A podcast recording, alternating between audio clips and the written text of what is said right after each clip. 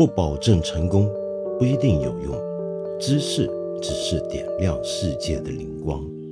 我是梁文道。本节目由看理想出品，授权喜马拉雅独家播放。看来今天必须啊要讲一部最近很多人讨论的电影。最初知道这部电影的消息呢，就是两三个月前吧。这么看英语的电影评论的时候看到，我就很注意。然后后来呢，这部电影是先在台湾公映，台湾那边的朋友啊，都好像很喜欢。我看到大家熟悉的焦元溥老师说，预备要看好几次才行。那么我就很期待。然后最近呢，这部电影在香港也上映了，然后。呃，内地的朋友也不晓得用什么渠道看到了我讲的这一部，就是《瞬息全宇宙》。当然，我自己还是比较喜欢台湾的翻译方法。香港的翻译就是把它译成很典型的港产电影的翻译，我都忘了叫啥名字了。台湾的翻译叫做《妈的多重宇宙》。呃，那这部电影啊，我想你这几天就算没看过，可能你都听过了，因为网上有太多的讨论，大概是最近。被人议论的最多的一部电影，为了要让你先了解这部电影是部怎么样的电影，万一你还没看过的话啊，先要提醒一下，这集节目呢是有剧透的。那么，假如你是很讨厌剧透的那种人呢，您就还是别听了。呃，先说回这个电影的背后的班底啊，那当然就是要说到这个导演 Daniels。Daniels 其实是两个都叫 Daniels 的导演合组的一个小搭档。呃，中文翻译怎么翻呢？他们 Daniel 加个复数，加个 s 在后面，我们或许可以把他们叫做丹尼帮吧。那这个丹尼帮呢，就两个丹尼，一个丹尼呢叫丹尼尔关，丹尼尔关呢，你听名字大家知道是个华人，他是美籍华人，他的爸爸是香港人，妈妈是台湾人。那么移民到了美国，然后认识、结婚，就生下了这个儿子关家勇，呃，Daniel 关。然后另外一个 Daniel 呢，就是 Daniel Schneider，丹尼尔施奈特，Daniel Schneider。那么这两个人啊，都是美国波士顿一家很有名以影视制作闻名的一个，也以出了很多写作者的一个私立的文理学院，叫做 Emerson College 里面的同学。他们那时候就念电影，然后学电影的时候呢，这两个都叫丹尼尔的家伙呢，呃，就发现大家趣味相投，那么很合拍，干脆合作好了。那为什么趣味相投呢？就他发现啊，这两个人在班上的同学之中呢，呃，卓尔不群，都喜欢一些非常，据他们的讲法啊。他们自己说，他们的电影口味非常扭曲。我我不太知道这个扭曲的电影口味是什么意思，但是你后来看他们的作品就知道，自从他俩搭档之后呢，一开始起家就跟现在很多电影导演入行一样，都是拍 MV。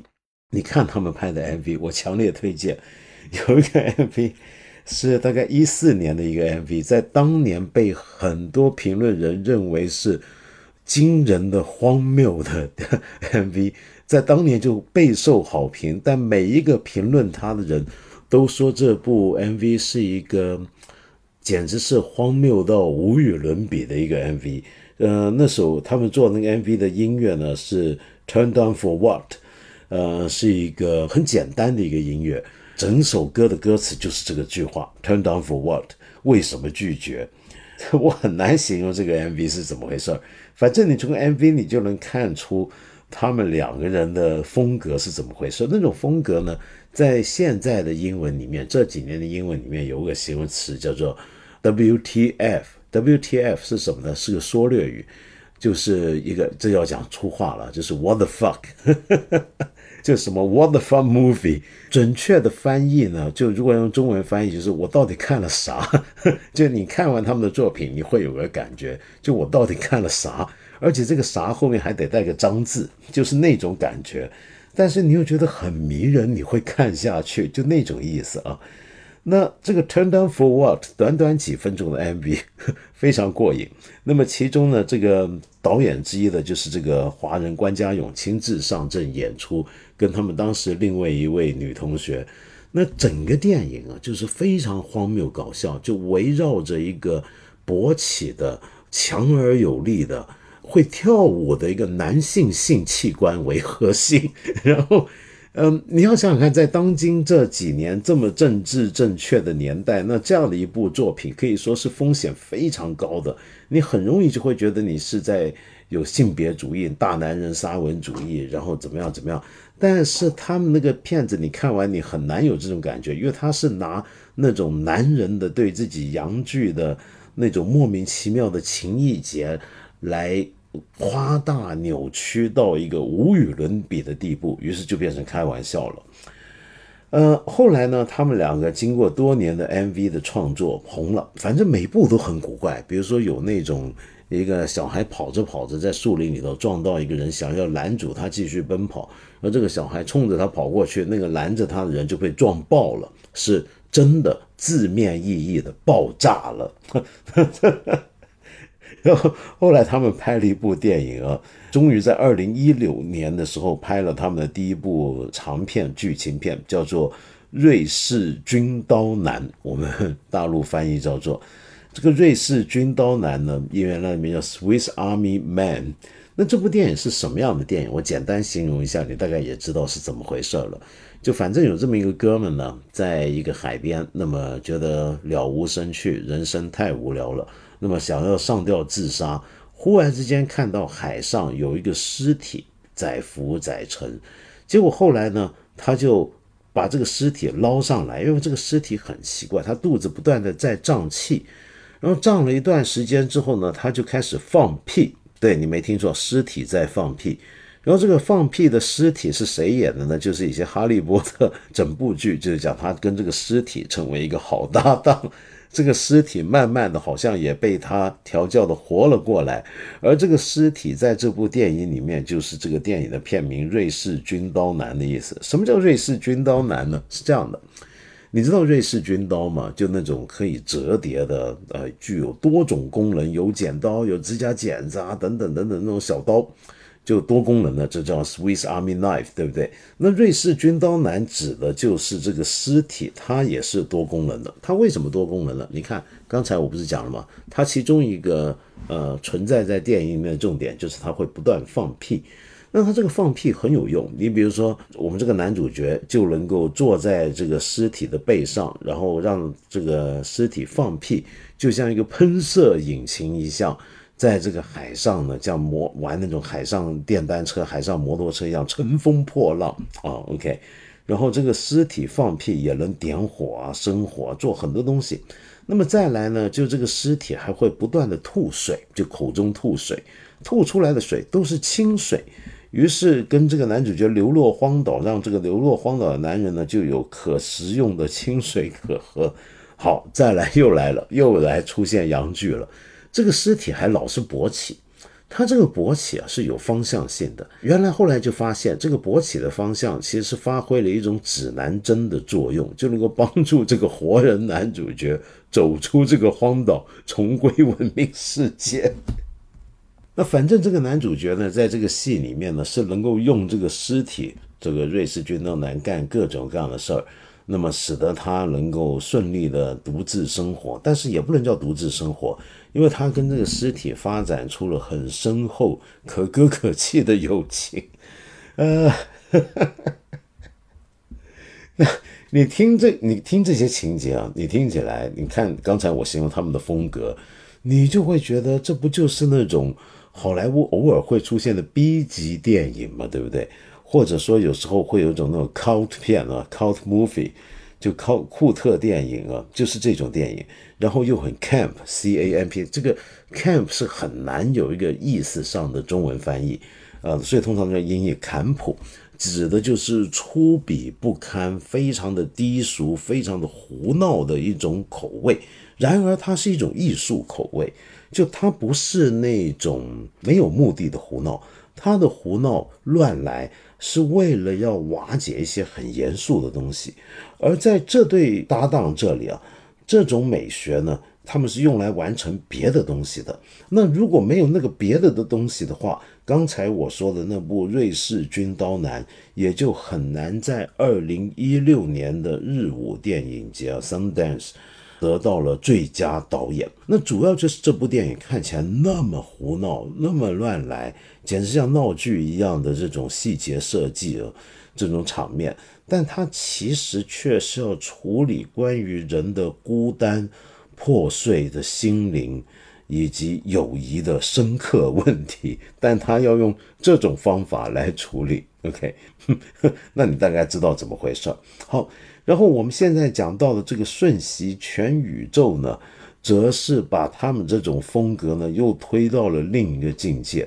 那么这回这部电影同样也是一部独立电影，是美国的 A 二十四公司发行的。A 二十四是一个美国。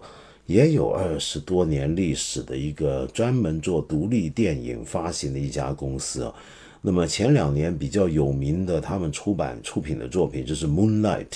今年呢，那最轰动的当然就是这个《瞬息全宇宙》了。到底这个《瞬息全宇宙》讲的是什么？为什么那么惹人注意呢？是这样的，这部电影呢，呃，我简单剧透一下，讲的呢。就是杨紫琼啊，就杨紫琼演的这个女主角伊芙琳啊，对不起，电影里面把她叫艾芙琳，嗯，这个名字啊，这个英文名字，呃，有两种念法。那么我一直都是念 Evelyn，，不过这种念法现在越来越少人这么念了。现在一般人好像都喜欢念艾芙琳，但我还是习惯叫做 Evelyn。Anyway，那反正呢，这个呃 Evelyn 呢，它是什么？它就是一个华人移民。那么在美国呢？做那种很典型的，大家印象中很 stereotype 类型化那种华人移民会干的事儿，就是开一个自助洗衣店。就是你美国电影不是很多种洗衣店，你进去之后拿着一篮衣服，开了个洗衣机的舱门，把脏衣服丢进去，然后投币，然后让他洗嘛，对不对？他就开这个店的。那反正就有这么一个人叫伊芙琳，她呢就开这个店，然后她的老公呢叫威门旺，演威门旺的演员呢也是一个老牌演员，就美国的一个呃越南籍的原籍越南的一个华人演员叫关继威。那么这几年没演戏了，这几年都是做这种动作指导啊等等的。另外当然还有一个演员啊，这也值得提一提，叫吴汉章。可以说是美国最老牌的一个华人演员，一九二九年出生啊，请注意是个老华侨，至今为止拍了四百部电影，今年已经九十二岁。他是那种你只要常看美国好莱坞电影，就一定认得他，但是叫不出他名字的那种演员。那么在刚刚好像这几天被邀请到了好莱坞的星光大道上面，也打下了属于他的首映。那么演了几十年之后，终于被承认他的地位和贡献了。好，那么这几个演员，那这个我刚才说的这个吴汉章呢，就演杨紫琼的爸爸。那么从广东地区，那么还住在内地的，从广东来看他的女儿，讲他们这一家人，当然还有个小女儿啊。是很重要的一个角色，在这个戏里面呢，就他们经营这个洗衣店，但是开头十分钟呢，就是让我们看到这部戏里面已经有很大的危机出现了。这个电影是没有铺垫的，是一来就让你看到这个危机。这个危机是什么呢？就是他们现在正要面对美国税务单位的。一个稽查，他正在这个杨子琼正在疯狂忙碌的要处理这些税单的问题，免得被罚被扣押他的商店，让他这个店开不了门。那他可以看得出是个事业型的主妇，事业心非常重，同时要想办法照顾好自己的爸爸，然后呢就没有空理她这个丈夫威门旺。那这个丈夫原来准备好要跟她离婚了。但这个丈夫其实是深爱她的，那为什么离婚呢？就是他觉得结了婚，大家反而不幸福，说不定离了婚，我们可能还要好一点，也是很无奈的，就很奇怪的一个想法。反正，然后他的女儿呢是一个女同志，是个 lesbian，是个拉拉，然后呢带着女朋友回来呢，要参加他爸爸的生日派对，那么这就让妈妈很犯难，这个妈妈就很不喜欢她的。女儿呢，居然不是异性恋，然后现在还要让老自己的老爸知道，那这下怎么办呢？因为他家庭是个特别传统的华人家庭，那所以在头十来分钟、十分钟左右，就让我们看到他们面对的危机。然后到了税局查税的时候，也是错漏百出，很快就要面临被人法庭命令关掉他们的店铺的地步了。结果没想到，接下来让他撞到的却是更大的危机。这个危机是什么呢？不是什么家庭危机了，而是宇宙的危机。什么是宇宙的危机呢？原来是这样的，就是她身边这个老公啊，原来在另一个宇宙啊，在一个很特殊的宇宙里面，是一个特务探员。那这个特务探员要干嘛呢？是这样的，就是说他们这个那个宇宙的人呢。就发现自己有能力穿越多个不同的平行宇宙，能够进入这么多不同的平行宇宙。然后呢，在他们就训练出很多人专门去出入不同的平行宇宙，而这里面最厉害的人就是他们那个宇宙里面的这个艾弗琳，就是杨紫琼演这个角色。而那个宇宙里面的艾弗琳呢？则又致力于培养下一代的这种能穿越宇宙的好手。为什么要这么穿越宇宙呢？是因为这样的：假如你具有穿越到其他平行宇宙的能力，你这个人在其他平行宇宙中的那些化身或者分身，或者另一个宇宙中的你，他可能具备的能力，就会可以在现在这个宇宙里面转为你用。比方说，像我梁文道啊，我说不定在另一个宇宙里面呢，是一个足球高手，带领我场阿森纳呢得到今届的英超冠军，于是也就成为亚洲第一人，没有孙兴民什么事儿了。那么，呃，那是另一个宇宙中的梁文道啊。OK，那假如我能够穿越到那个宇宙，把这种能力带回来，那你说我在这个宇宙里面是不是很爽呢？就是一边踢英超，一边给你做八分这个节目，好不好？但问题是，为什么现在会出现危机呢？原来就是在那另一个能够掌握这种穿越宇宙能力的那堆人里面呢。出现了一个小姑娘，这个姑娘呢，就是那个宇宙里面的杨紫琼的女儿。这个妈妈呢，就很想培养自己的女儿，也具备这种穿越多元宇宙能力，而且要把她变成更强的人。于是，这个女儿呢，实在是太强大了，具有瞬间能够穿越所有宇宙的能力，于是就能够掌握呃所有宇宙里面她身上的技能。但是，那个女儿啊，由于穿越过太多不同的宇宙，见过太多的世面，于是就变成了有点错乱了。这个错乱也不能叫做错乱。我们怎么解释这种状态呢？是这样的：就假设啊，你是一个见惯世面的人，非常世故的人。这种世故是达到什么程度呢？你能够穿梭时空，看穿古往今来，同时跨越多个不同的地方，多个不同的平行宇宙。那你就会发现啊，哎呀，人世间一切都是很渺小的。你比如说，眼下的战争有多少人死了，你就会说，哎呀，历史上死人更多的战争多了去了。哪个年代是真正的和平呢？所谓的和平只不过是幻想。那你又看，有我自己的家庭里面可能有些问题不太和睦，但是你又想想。哎呀，这个不和睦又算什么呢？世间有多少家庭是永远幸福的呢？那你这辈子里面，你看到你身边有人被贼人杀死了，抢了他东西，灭了他全家，那你人在任何地方这都是不可接受。但由于你见的太多了，你就发现这样的事也都很正常了。事故到这个地步，你就会变成一个道德虚无主义者。你觉得世间发生的所有的事情。都是正常的，而且也都没有意义。你说一个人要做好人吧，但是你见识过太多好人，到最后是没有好结果的；太多坏人，到最后呢，就像我们广东人常讲的一句话，叫做“杀人放火金腰带”呀，杀人放火却能够缠上金腰带。你说这个世界有道理吗？那么，由于如此，他那个宇宙里面的女儿就成为了一个虚无主义者，而且这个虚无呢，还使得他创造出了一个黑洞。这个黑洞如此虚无，如此强大，会破坏掉、吸收掉所有的平行宇宙，一个一个宇宙吸进去，让他们纷纷瓦解。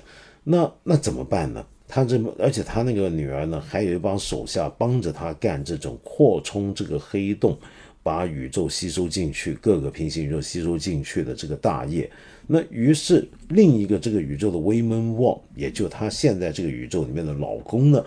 就要来想办法穿越各地，跟一群干探去想办法找到那个宇宙里面原来最强的人，这个伊芙琳来帮忙对付这个女儿。那么想办法制止这个黑洞的扩张，最好能够让它消失。就是这样，这是一场宇宙危机，听起来就很荒谬了吧？已经，然后就直接，而且也是没有铺垫的啊。直接就在那十来分钟的家庭危机之后，直接接上去。那基本上整个剧呢，就是讲这样的一个剧情，这样的一个故事。嗯，那这个戏啊，你看到很多人评论呢，说非常的有趣，非常的感人。特别是到中间有一幕啊，就是因为这两母女呢，在很多个宇宙里面都有不同的关系。那么有时候他们甚至会变成。呃，一对布偶就在某一个宇宙里面，他们是被悬挂在树下的两个布人偶，布做的人偶公仔。那么他们也在对话，在另一个世界里面，差不多到这部电影的一小时三十多分钟左右，他们竟然成了两颗石头，在一个宇宙里面是不适合生物生存的，遍地荒漠。他们就是两颗石头，而这两颗石头居然还能对话。那么在那个时候，你就发现，哎呀，这个宇宙，这这还有什么意思呢？就无非就是一片荒漠。我们人类把自己的事儿当成是回事儿，把我自己要交税的问题当成是个问题，把我老公跟我关系怎么样，会不会破裂看得那么严重，那是因为我太把人当回事儿了。你看，有的世界里面根本没有人。假如我是那个世界里面的石头的话，我还会在乎这一切吗？那么有一些朋友啊，就看到这一场，就觉得这个电影如果在这里就结束，哇，那这个电影就高级了。但是没想到后面竟然还有半个多小时，这半个多小时呢，就是又从这个世界出来，回来到此时此刻这个世界。那这个世界里面是这个什么样的世界呢？那就是家庭问题仍然存在，宇宙的危机跟这个要拯救怎么拯救宇宙，跟怎么样挽回自己这种面对多头的压力，两头烧的蜡烛般的生活，要挽救他们合而为一了。而合而为一的办法，很多朋友就说：“哎呀，这个电影拍到这就不好了，因为到了这呢，竟然回复到最土的、最老套的。”用爱呀，那就是朋友们，你少的是爱。这个伊芙琳呢，到了最后呢，就用爱来解决了他跟女儿的矛盾，在这个现实世界里面，同时也使得那个多重宇宙当中的制造黑洞，想要让全世界跟着虚无、跟着毁灭的那个女儿，也都终止了这个行为，一下都解决了。这个世界的问题哪有那么容易解决呢？而且讲了半天天马行空的一部电影，我等一下再来讲讲怎么个天马行空法啊。那那么多古灵精怪搞怪的东西，到了最后竟然是这样子完结，那不是太太不对路了吗？那我们就来讲讲前面到底发生了什么。我们看到他们穿梭这个多重宇宙啊，是要有特殊的呃方法的。就是你在你这个世界里面，你要有个开关帮助你进入另一个宇宙。这个开关往往是你要干一件很不自然、很不正常的事。比方说最简单的，你穿鞋左右脚，你把它倒过来穿，左脚穿右鞋，右脚穿左鞋，哎，你就进入平行宇宙了。又或者说更离谱的是，这个电影里面出现过。就是拿一个凸起的东西对准自己的肛门插进去，你又进入了另一个宇宙了啊！嗯，还有一个宇宙里面呢，呃，人的手啊，全部都长的是长长的热狗香肠，就是说你十根手指头其实是十根很长的热狗肠，然 后软趴趴的。而在那个宇宙里面，人们呢相互表达爱意呢，就是把自己的这个手指热狗肠塞到对方的嘴里头去。那这个杨紫琼呢，就这个伊芙琳在那个宇宙里面呢，就跟现在这个宇宙，她活生生我们存在这个宇宙里面对付她的那个税务局的那个老娘呢，跟她在另一个宇宙里面原来是一对爱侣。然后呢，由于手指啊是热狗长，就什么都干不了，所以他们其实真正干活是用脚趾头。包括弹钢琴，比如说弹一首贝多芬的奏鸣曲，在这个电影里面也是用脚趾头去弹，然后双两个人在一起互相塞这个手指到对方的嘴中，来表达大家的浪漫和深情。那反正就是这样，就古灵精怪，就延续了刚才我说那种 WTF 风格，非常花俏胡闹的整个电影都是这种感觉。另外还有一个很重要的元素就是武打场面。那整部电影的武打是带着香港电影黄金时代的那种武打风格的。你比如说，在这里面饰演杨紫琼老公的那个威门沃，也就演员关继威呢，就有一段在这个商务税务局里面要打那些追他们的那些坏人的时候，他是用身上挂着的一个腰间挂挂着的一个腰包除下来呢。就当这个双节棍一般使用，当鞭子来使用来打，那是一种很成龙式的一种武打方式。那其实整部电影都充满了大量的向呃其他经典电影致敬的情节。那当然，其中主要就是港产电影啊，比如说中间有另一个平行宇宙里面，这个伊芙琳就没有，果然没有跟这个威门旺结婚，因为可能他的父亲嫌这个威门旺没出息，嫌他穷。那么，然后在那个宇宙里面呢，杨紫琼呢果然成了宇宙巨星啊，成了国际巨星。有一天重遇年轻时的恋人威门旺，没想到这个时候威门旺看起来呢，也已经是挺有派头的、有身份、有地位的一个人。那那段戏里面呢，他们整个语言说话的台词跟镜头背景灯光的感觉，都像极了王家卫的电影。而这个威门旺在那戏里面竟然有出了演出了梁朝伟在《花样年华》中的格调，还有一个宇宙里面呢，杨紫琼是个美式铁板烧的师傅。美式铁板烧跟日本原来正宗铁板烧是不一样的。就日本，你在日本吃铁板烧，这个铁板烧师傅绝对不会弄些很花俏的刀法啊，然后甩这个盐瓶啊，做各种表演。人家在乎的是吃。但是不知道为什么铁板烧这个玩意儿到了美国之后就变成了杂技表演，然后在反正呢，杨紫琼就就是伊芙琳啊，在某一个宇宙里面是做铁板烧师傅，而他们餐厅里面最火的一个同厨师，最受欢迎的厨师呢，其实根本不怎么会做菜，他做菜全是靠一头浣熊骑在他的头上，躲在厨师帽子里面指导他。那这个当然又让我们想起了二十年前的好莱坞一部动画片，就是一个老鼠教一个见习厨师煮菜做饭，让他最后成了享誉国际的法餐大厨。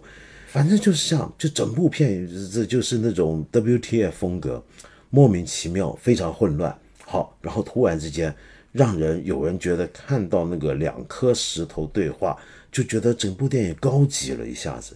虽然也是很搞笑，那两颗石头能说话，然后也呃那个说话也不是言语，是忽然出字幕的，不是用言语，用字幕表达他们的对话。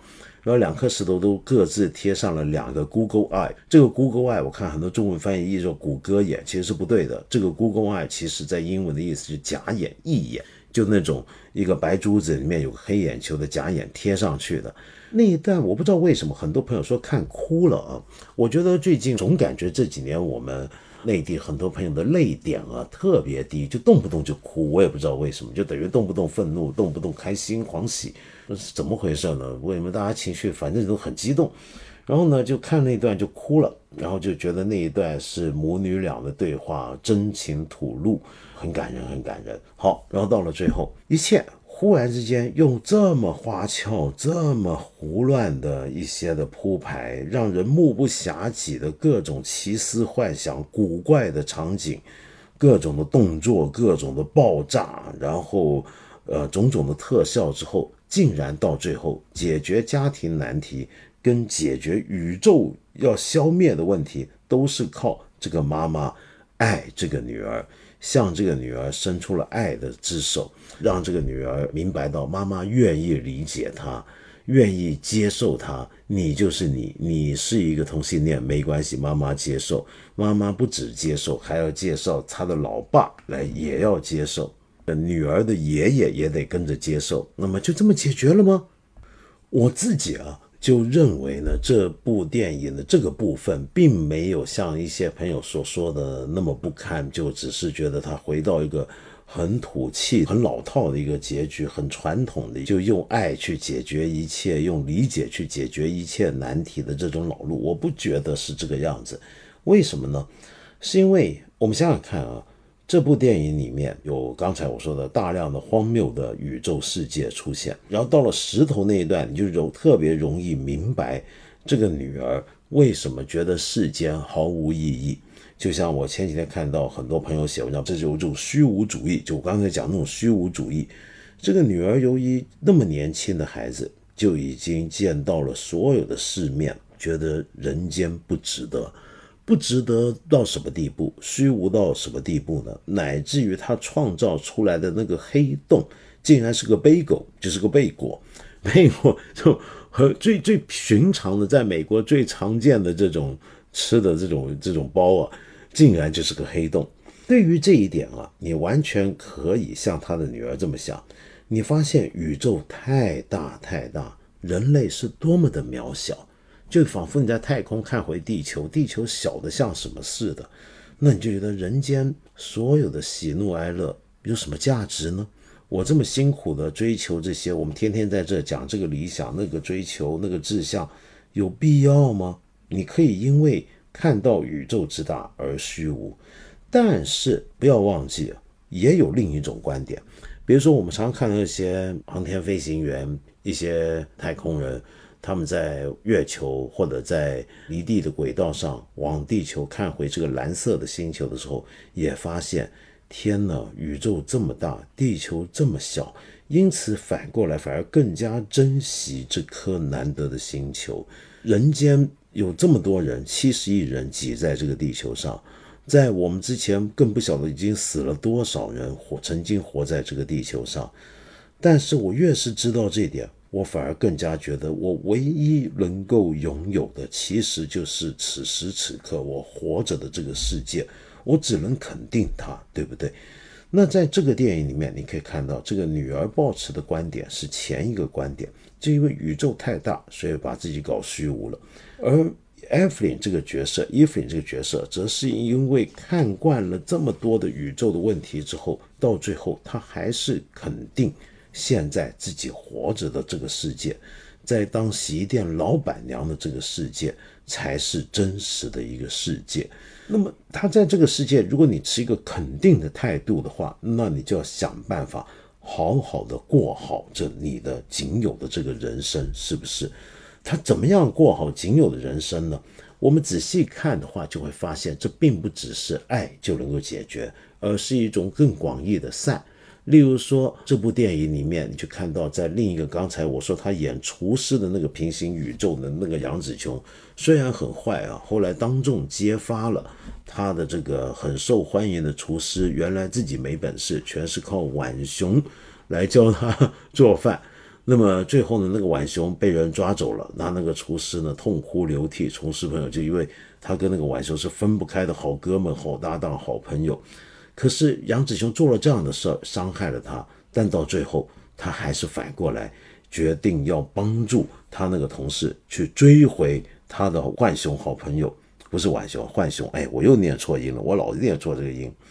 这个实在是用我用了粤语，因为粤语我们叫文哄啊，浣熊。然后呢，我们还可以注意到一点啊，就这部电影里面所有的超能力，就你从另一个宇宙中的自己身上截取能力，比如说这部。电影里面这个艾弗琳，在这个宇宙的艾弗琳，她本来是个普通的家庭主妇，很卖命工作的洗衣店老板娘，但是在另一个平行宇宙里面，她却是武林高手。那个武林高手呢，就是这个带着《卧虎藏龙》里面的一种感觉跟造型啊。那话说回来啊。在这部电影里面，这个艾弗琳，她的中文名字就叫秀莲，恰好就是杨紫琼在《卧虎藏龙》里面的那个角色的名字。然后呢，呃，他这些能力我刚才讲过是怎么来的了。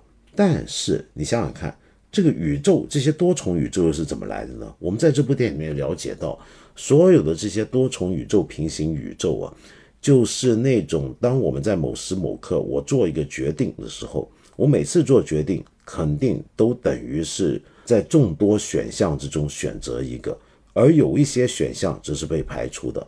比如说，曾经以前就电影史上就有过很多电影探讨这个观念，比方说。我现在看到地铁来了，我上不上这趟车呢？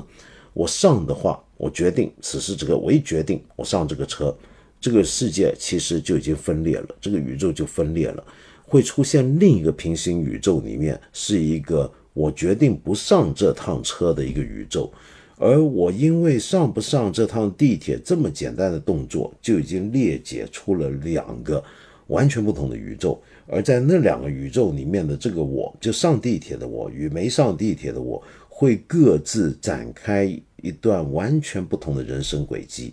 也就是说，这个电影里面平行宇宙都是这么来的。你再仔细看的话，其实这个世界里面这么多个不同的平行宇宙，其实都是来自艾弗林的抉择。就艾弗林，你的抉择，你做了什么，就分出什么宇宙。所以这个宇宙其实是很围绕着他的。这么多个平行宇宙都是以这个女主为核心，所以从这个角度看，这个电影确确实实是关于一个中年的遇到危机的家庭跟事业危机困境的一个女性的一一个问题的一部电影。嗯，当。我们人生活到这样的地步的时候，我们大概都会曾经想过：哎呀，真是悔不当初啊！想当初我要是不结婚会怎么样？想当初我要是不移民会怎么样？想当初我要是不生孩子怎么样？想当初我不开洗衣店会怎么样？那那一些想当初就都是你错失的选择，都已经开展了不同的平行宇宙了。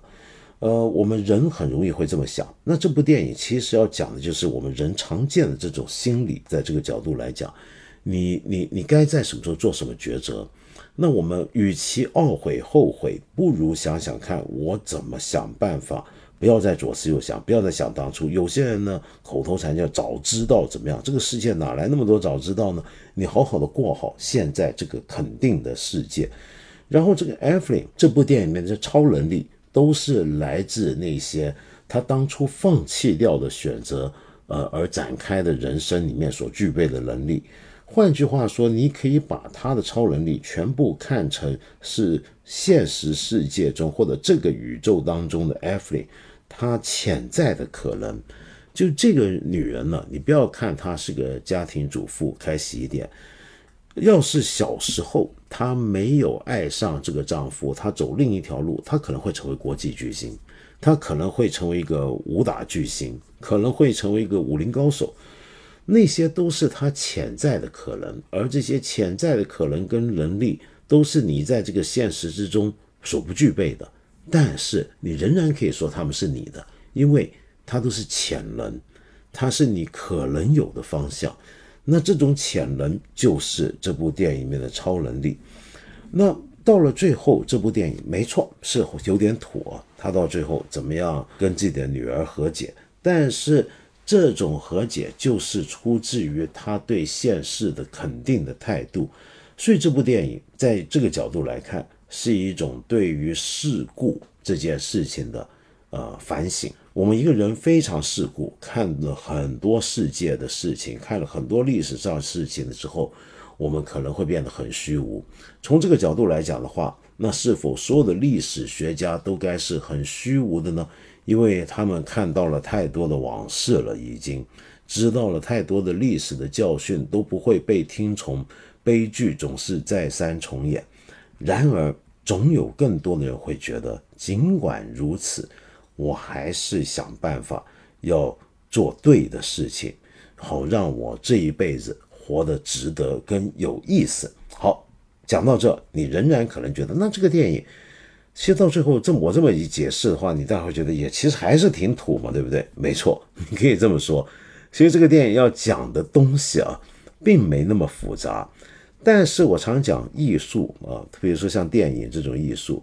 很多时候，重点不在于你讲什么，而是你怎么讲。你的讲法是会影响到你讲的那个什么，会使得你要讲的那个什么产生出更感人或者不感人的效果，产生出更让人多反省或者让人觉得看了就算了的效果，都不一样的。那这部电影能够让我们有这么多讨论，那我觉得就是因为这对导演关氏搭档啊，就不这个丹尼尔搭档丹尼尔邦这两个人呢，他们选择的方法很重要。他们选择的方法就是我刚才说的那种很 cult、很接近 B 级片，差一点就会变成闹剧的那种手法。这种手法就是我们在这个店里面看到各种让人眼花缭乱的场景设计，以及特效镜头跟视效镜头。我们知道特效和视效是有点不一样，比如说这个店里面做石头玩偶啊，做布人偶啊，用他们来演出，这是一种特效；香肠手啊，这都特效。视效这是在电脑之中以计算机完成的。整部电影用了五百多个视效镜头，以科幻电影来讲的话，不算多也不算少。但是你要知道，这部电影的成本是多少？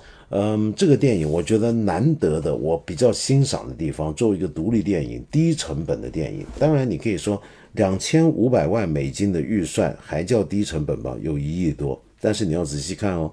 这几年呢，有大量的关于多元宇宙的电影出现。近期不就有一部《Doctor Strange in the Multiverse of Madness》奇异博士的第二季，漫威的那个电影，呃，开宗明义就要探讨多元宇宙。然后那部电影花了两亿美金，那以奇异博士不到十分十分之一左右的预算也来拍一部多元宇宙电影，你想看有多难？这部电影的特效团队跟视效团队其实就只有五个人，而且是在疫情当中完成的，很多的效果都是在他们的各自的睡房里头做成。整部片子呢用了三十八天就拍完了，呃，而且有些镜头竟然是用这个 Zoom 来开会议的时候 来把它补充完成的。反正是各种克难的、很有独立精神的、非常利用现场实际效果的方法来完成。比如说，我举个例子，像这里面他们拍那种宇宙的穿越，嗯，平常要拍穿越宇宙啊，你要从一个宇宙进入到另一个宇宙，在大制作的科幻片里面，你要搞得很酷炫，那就要用高成本、用大量的特殊的复杂的效果。但这部电影，我觉得我欣赏的是他们的处理方法，就是用一个破碎的镜面来做出一个人在瞬间怎么样。镜中我们看到这个镜子是逐步破裂的，然后杨紫琼在里面就看出了她的多个不同的，好像看出了多个不同的分身，用这种感觉，然后就用一部 4K 小摄像机、小摄影机调整它的快门速度。就对着他，然后让这个杨子琼在里面是慢动作的把他往后拖拉，拖着他椅子往后拉，但是这个快门速度调高，跟着他拍，你就拍出那种很具速度的穿越感，再加上大量的他们在街头拍回来的素材夹杂起来，就完成了一个很炫目的一个穿越宇宙的过程。然后我还听说呢，他们拍的这个绿幕啊，就背后那个 LED 屏做绿幕，好莱坞电影现在都是这么制作的嘛，不要拍什么特效的时候。但是他们用的是那种百元店里面那种 最低级的那种 LED screen，会拿回来当背景来拍。然后再加上它还有很多的动作，很多的嗯呃特效场面或者视效场面，其实完全是透过剪接来完成的。那这个可以说是。最早期的电影的一种常见的手段，早期电影要拍特殊效果，就是没别的，就是透过剪接。一个人这时候还在温泉里面泡着，啪剪一个下一个镜头，就穿剪到拍到他已经穿戴和很好的在一个宫殿里面了。这其实是透过剪接来完成。那这部电影也是有大量的视觉的片段的素材，用这种剪接方法来拼凑。那反正整部电影呢，就是一个低成本的。很有限的创作时间里面，场景是非常的，其实来来去去你数得出它的实景场景有多少，就在那样的过程里面来拍完。那当然里面会有非常多的破绽，剧情上其实也有很多的破绽，但是因为它东西太多、太杂、太乱，你根本感官呢被刺激到，就是让大脑都追不过来，所以你就会看不出它的破绽了。他们是用这种方法来来做这部电影，来讲故事，而那个演员的表现呢，也很能够加强这么种低成本状态下，又要有说服力的完成这种特效，在我们跟视效在我们观众脑中。的那种催眠效果，那就要靠演员。说起来，这个杨紫琼这部电影是演得很好。我见过一个访问，他讲到这部电影的时候，他说这是个他等了很久的一个角色的时候，他哭了。为什么说是等了很久的角色？我们知道杨紫琼呢，这位演员当然是个国际巨星，大家都知道非常著名。可是他好像一直给人的感觉就是一个武打明星，没有一个好像很严肃的代表作。当然，《卧虎藏龙》他是很厉害。然而，这部电影你可以说是《卧虎藏龙》之外另一个代表作。在什么意义上的代表作呢？就是把他所有的演员具有的技能，他一生中的演员最标准的、最典型的那些形象都带进来了。这部电影里面，他能搞笑。他能够真诚，他能够悲伤，他能够有很漂亮的武打动作，全部集中在这两个多小时之内。这样子的高密度的起伏巨大的一种情感变化，你要掌握是不容易的。你上一分钟你还在跟人打得非常灿烂，接下来就要有搞笑的表演，让你看到杨紫琼的喜剧的节奏感掌握得很好，下一秒就要让我们看到。他对着一个电视机里面看到的一个让他感动的画面，让他遐想自己可能错失的人生的时候，那一个表情表达出来的那种羡慕、那种沧桑、那种淡淡的追悔以及惋惜，之那种表情之深邃啊，就杨紫琼真的是演得很好。我觉得在这个意义上，就他作为一个集大成的，他的演员功力。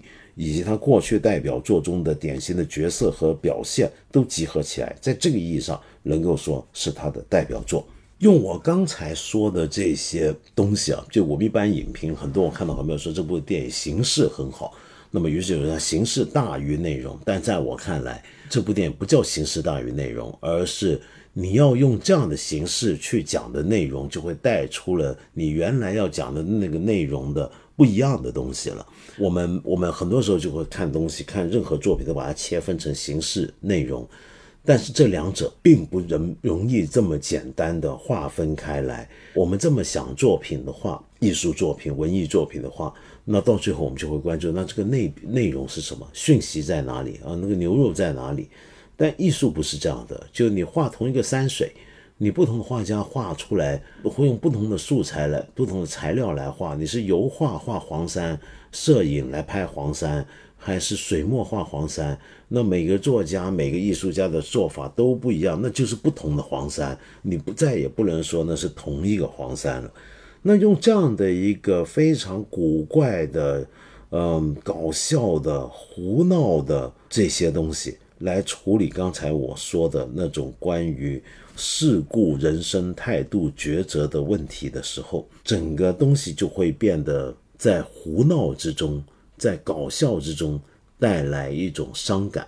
就像我刚才介绍的这对导演，他们上一部作品《Swiss Army Man》，那就是有一种 bitter sweet，它既不是纯粹的 bitter，不是纯粹苦，也不是纯粹 sweet，不是纯粹甜美，而是介乎两者之间的，是所谓笑中有泪型的。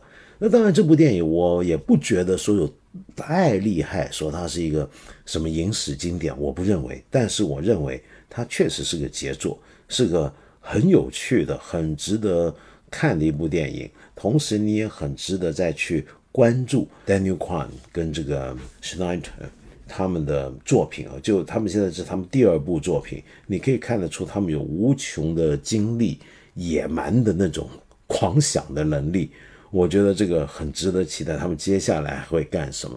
再来呢，我要回应一下一些朋友给我的留言了。那我说起来，我在这里啊，觉得特别好玩，就是在我们的留言区里面，常常看到很多朋友，原来我们不只是做节目、听节目的关系，我们还有重重的或远或近的其他距离的关系啊。你比如说，我就看到很多朋友原来也是广东人，所以我上回讲《明报》当年的那个带着粗话谐音的讲这个英国女王的妹妹到香港的那个标题啊。我们这就出现了一对台山人，就立刻听懂了我讲的那个过海是什么意思。那当然是个粗话。那然后也还有一些广东的朋友呢，哎呀，居然很懂这个香港人过去的习俗，知道英国女皇叫做西头婆、四头婆，就我们香港人以前管英女皇叫西头婆。西头婆是什么呢？粤语里面就是老板娘。就公开的，就我以前我们做节目、做电视节目、电台节目的时候，就以前港英年代，我们都直接直接叫她西头婆，没有什么大，就就是就是这种态度，也是一种很胡闹的态度。难怪我这么喜欢这种胡闹的电影，这是大概是个港式风格。呃，另外呢，还有很多朋友呢，听完我上次最后送给大家听的周慧敏的《自作多情》，我不说的是很很难听吗？大概是八分这个节目我介绍过的音乐当中，我觉得是唯一一次，我觉得要太难听，由于太难听要介绍大家。哎呀，得罪人了！没想到咱们这竟然有这么多人是周慧敏的粉丝啊！哎呀，真是抱歉，我我真没想到，真没想到。呃，看来你们年纪也不小啊，这个居然是那个是周慧敏的粉丝。呃，然后居然还有朋友知道周慧敏的英文名字 Vivian，这看来是重度粉。就问我跟他在商业电台有没有交集呢？当年没有啊。Vivian 当年的时候是做香港电台，而且就像我说的，他比我大。就等我进电台的时候，他都早就走了，进了那行了，人家都已经去影歌室三期了，就就不再做电台这种事儿了，已经。另外，我还看到有一个朋友啊，就说完这些搞笑的东西，必须要讲一个很严肃的问题。那就是先看这位朋友叫做不二，您说呢？我上回讲到读博，我想起最近几天听到了让我极难受的事情。一位博士同学在毕业前夕选择结束了自己年轻的生命。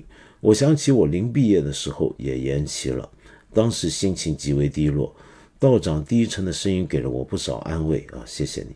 想起那段时间又突然流泪了。在读博士，一定是心理亚健康比例最高的群体。特别是贫寒出身的，背负多少的希望，多少年的沉没成本，三十左右的年岁，微薄的收入，未卜的前途。我知道这个群体里面有很多人听我的听道长的节目，我同学就有不少。希望道长能为大家说点什么，稍微安慰一下。我知道还有太多人苦苦挣扎着。最后，我也是佛陀教法的信徒，感谢佛法陪我度过艰难的日子。并继续陪伴我。我佛慈悲，愿这位逝去的同学安息，来世可以获得安乐与安稳。波尔师兄，随喜您最后这段话，就是既然是这样话，我觉得您应该也能够秉持正信正见，度过种种难关。嗯，在正式回应你之前呢，我也想先多讲另外一位朋友的留言，连起来讲。这位朋友叫 Albert。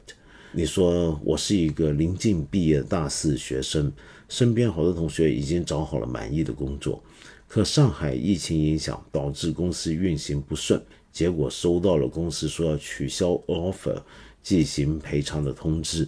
如今快五月底，学校招聘会几乎没了，忽然解约，让他们不知所措。我一旁听闻也倍感难受，曾经有一腔热血，想为祖国发展贡献。可面对自己身边这些问题，却丝毫没有办法。最近特别难过，听我们的导员讲，学校目前还有百分之三十左右的学生没有签约，没有考上研。一直以来，我们学院的就业率和社会认可度都比较高，可按百分之三十来算，今年会有三百多万人毕业及失业。最近充满了无力感。以前认为通过自己的努力会使这个社会世界变得更好。可是，即将走出象牙塔的我，似乎面对真实社会的残酷和所谓的社会发展趋势，却丝毫没有办法。啊，Albert 博尔，您二位已经博士毕业的朋友啊，在关心现在还在读的博士生；另一位呢，是临近毕业的大四生。这个就像我们上一次讲的，像您这样的情况，我真的不知道能讲些什么，因为这就今天中国的现实。我们知道，在历史上，在世界各地，我们都见过很多发展的情况。我们一个国家、一个社会、一个经济是否发展的好，能够稳健，提供充分的就业率，给大家充分的发展机会，是要靠很多因素的。我们过去几年常常强调，我们的政策导向是对的，但是其实这个政策也要碰上对的时代。比如说，我们之前讲，我们有人口红利。的时期是怎么样？嗯，从人口经济学的角度，我们以前看节目、听节目都讲过了。当一个社会在有充分人口红利的时候，它的经济自然往往比较也是好的。那另外还要看国际的层面啊，就我们中国改革开放的时机恰好碰上了全球的产业链、供应链重组的时候，也就是所谓的全球化的时候，那么。我只能说，我做我这一代人是很幸运的。我是那趟搭上快车尾班车的人。从香港角度来看，因为香港可能走的前面一点，但整体而言，在华人世界之中，我都是幸运的一代人。二位这一代可能就是很艰苦的一代了。未来会不会好？我必须请原谅我诚实，我不敢说，但是我没有那么乐观。怎么办呢？我不了解您二位的具体的情况啊，我也不敢贸然的建议该怎么办、怎么想。大概就像刚才我讲那部电影一样，我们现在生活的这个时代是我们唯一能经历的时代。我们不要去羡慕宋朝、羡慕盛唐，我们也不能说我们运气很好，不起码不是在文革或者是晚清。无论如何，这是我们唯一拥有的时代。我们只能硬着头皮面对这样的时代，好好的过好它。我们很多东西挡不住的，这个世界会变成怎么样挡不住？我的周边环境会怎么样？我是挡不住的。我可能没有太大的力量去改变，但是我甚至没有力量左右自己的命运。但是我还是要想办法让自己过好。这个过好不只是物质生活的稳账、稳稳稳呃呃安稳。而且是心灵上面，我让自己在现实面对现实的同时，尽量能不能做一个对得起自己的人，对得起自己人格的人。我大概只能这么讲，是不是？同样的，我们还有一位朋友叫利多卡因，你说我是一名在县城工作的普通公务员，前些年通过法律职业考试，兼职单位公职律师，可一直以来也没有什么实际作用。只能继续埋头苦干自己原来没什么希望和未来的工作。有时候静下来想想，不甘心就这样过着一眼便能预料到的终点，但出于年龄和家庭整体考虑，又不敢不管不顾的放胆辞职去当一名专职律师。日子过得总是很憋屈，生活的调剂原本只有电影阅读和一千零一夜。受疫情影响，电影院完了，《一千零一夜》还停了，幸而继而发现了八分，呃，希望我能不能指点一下？我也真的没办法指点什么，我只能说，哎呀，能不能这么看呢？您看现在还有这么多人想考公务员，而您已经在这个任务上了，并且你还有了公职律师的资格，尽管这份工作干起来可能不如您所料。啊，觉得并没有什么意义，嗯，可是你看，您您有家庭是不是？您有可以过一个丰富、快乐、安稳的家庭生活，这是不是也是一个很大的成就呢？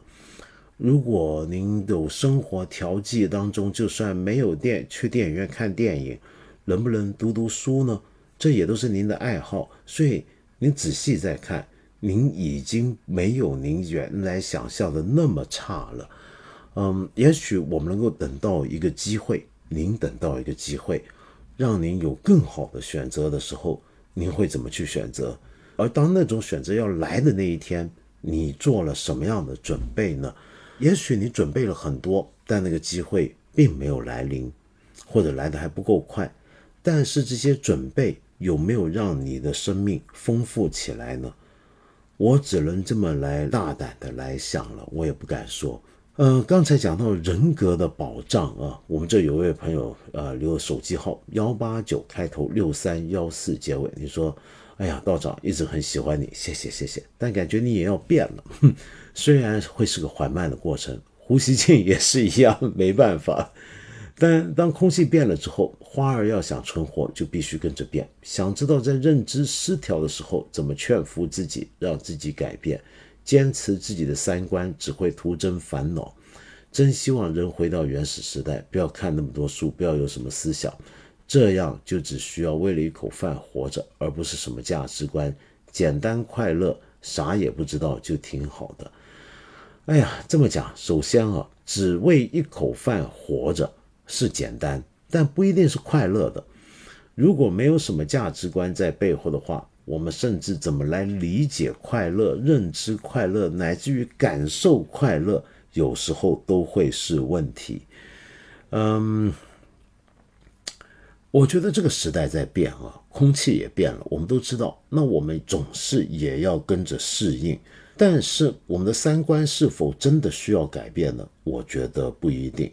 想知道怎么认知失调的时候说服自己，倒不如想想看怎么样要让自己不认知失调，就不要轻易改变自己。经过大胆的推敲、仔细的认证、人生的经验累积下来的一套价值观或者一个看世界的方法，这个方法、这种观念当然需要挑战，当然有需要被改变的东西。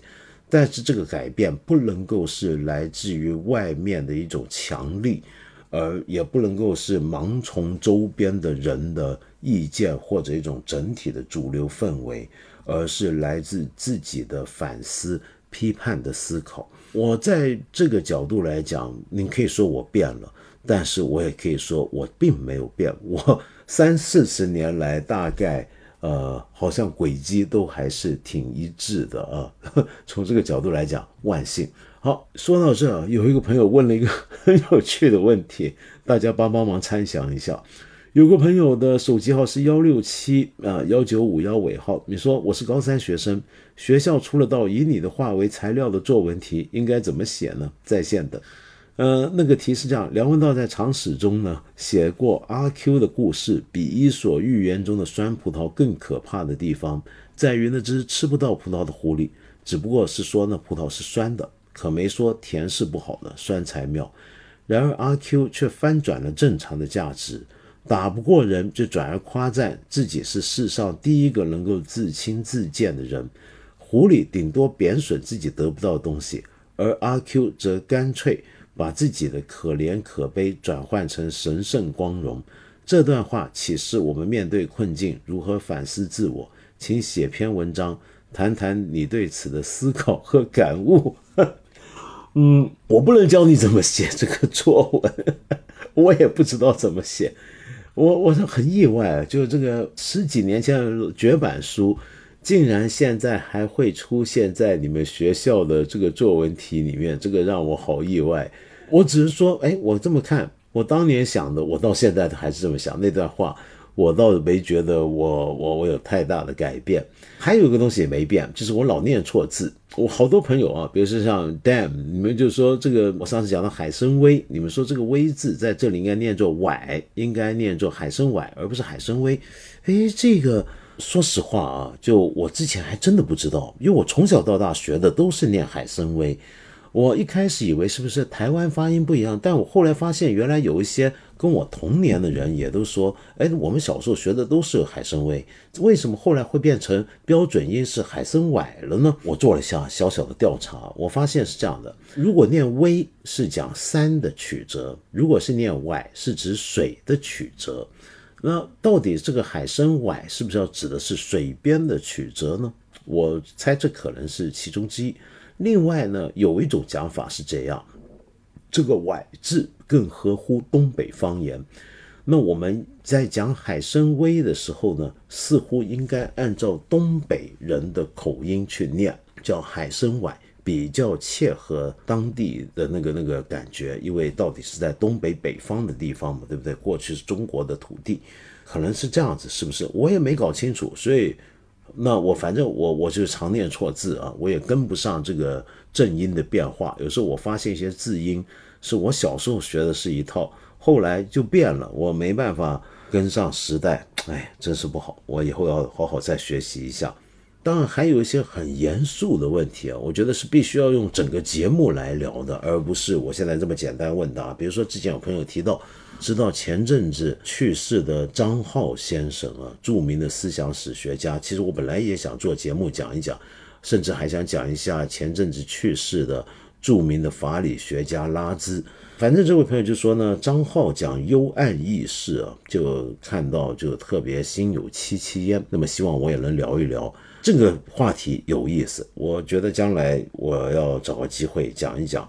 张浩老师讲的幽暗意识是什么？那另一个很值得用一集节目来谈的是这位朋友叫 Lisa 的小幸福。你说前段时间在网上无意看到这么一个问题，说为什么中华大地形成大一统国家，而欧洲大陆却多国林立？但我感觉啊，那个网上的消息问回答太表面，没人说服我，所以很想让我来聊一聊，这也是个好问题。嗯，但是这个问题啊太大了，就是。古往今来也是很多人探讨过，就我们甚至在看理想的全球史节目里面，其实也都涉及过这个问题。那将来我找个机会介绍一本我最近读到一本关于罗马帝国跟罗马史的书，其实也碰到这个问题。我觉得那本书讲的观点也蛮有意思的，也代表了相当一部分的呃国外的主流的看法。我找个机会再来介绍一下，好不好？我们这还有很多朋友啊，让我很惊讶。我说到跟我有各种各样关系的，比如说有我中文大学的校友啊，有河北来的老乡在互相打招呼啊，然后甚至还有朋友是成功台湾成功大学的同学啊，我都很惊讶。就为什么台湾也会有人听这个节目呢？就我以前不是介绍过，也有台湾朋友做跟我同行做博客讲述的朋友听这个节目。那没想到现在又来一位呃台湾成功大学的同学，很开心啊！就我有很多朋友都是成功大学的毕业的。那最后呢，他应该轻松的有一个朋友啊留一段话，这段话嗯很值得。第一七六八九，你说众所周知，道长是个米其林摘星达人，疫情三年出行艰难。我很就很好奇，你在这几年里面怎么解决自己吃的问题？我可我觉得是不是可以单独出一期这样的节目？嗯，好建议，找个机会讲讲。但首先澄清，我可不是什么米其林摘星达人，我从来没有把米其林摘星当成我的目标。哎呀，其实也不能这么讲，有过这么一段时间，就比如说出国，那时候香港也还没米其林指南的时候，或者刚有的时候，我在国外真的是到处冲着心去吃饭。但是我年纪不小了，已经过了那个阶段了，而且我觉得那么做很无聊，很没有意义。我早就不是那样，但我倒是真的嘴馋爱吃，而且可以说是疫情三年出行艰难，也完全没有妨碍我这一点，我照样是吃的挺好的。怎么办到的呢？哎呀，很简单的，我将来找机会再跟你聊。那 最后呢，给你介绍一首音乐。那这个音乐呢，是出自最近去世，就五月十七号去世的一个相当有名的一个作曲家范吉利斯 （Vangelis），他是一个希腊的音乐人啊。这位作曲家呢，六零年代出道的时候玩的是那种用大量电子合成器的先锋摇滚。那个时候，你知道六七十年代曾经出过一批我以前介绍过的 progressive rock，像 Yes 啊，像 Emerson Lake and Palmer 啊，他们都是这一类的，就是一首曲子动不动十来二十分钟的，甚至几十分钟都有的，然后用了很多的电子合成器。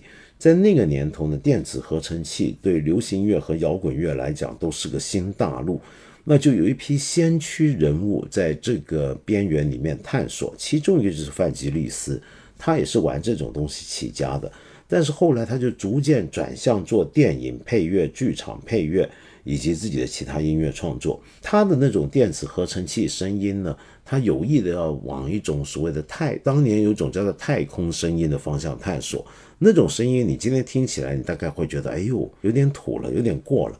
但是你要了解，在几十年前那是划时代的。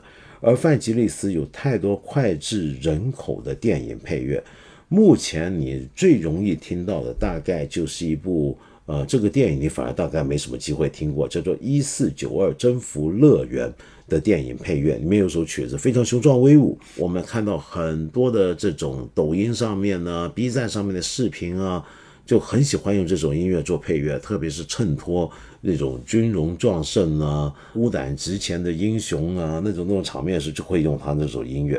那另外，他还有著名的作品，像《烈火战车》，还有我今天介绍《银翼杀手》。一九八二年的《银翼杀手》作为电影是划时代的科幻电影，而范吉利斯为他写的曲子也是那时候划时代的电影配乐。我介绍的是《银翼杀手》这部电影音乐里面的其中一首爱情主题《Love Theme》，里面有一段是吹萨克斯风，吹萨克斯风的呢是 Dick Morrissey。我们用这首曲纪念刚刚去世的范吉利斯。